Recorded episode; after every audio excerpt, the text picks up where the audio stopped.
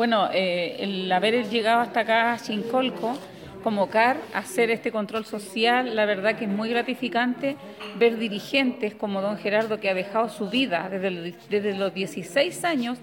a sus 70 y tantos años trabajando en pos de la agricultura familiar campesina, la verdad que la verdad que eso, felices de poder reconocer a personas como ella y me gustaría que todos los estamentos del gobierno pudieran seguir apoyando el cooperativismo, la asociatividad, porque es la única forma que nos queda como agricultores, como eh, agricultura familiar campesina, de poder mantenernos en pie. Unidos podemos salir adelante.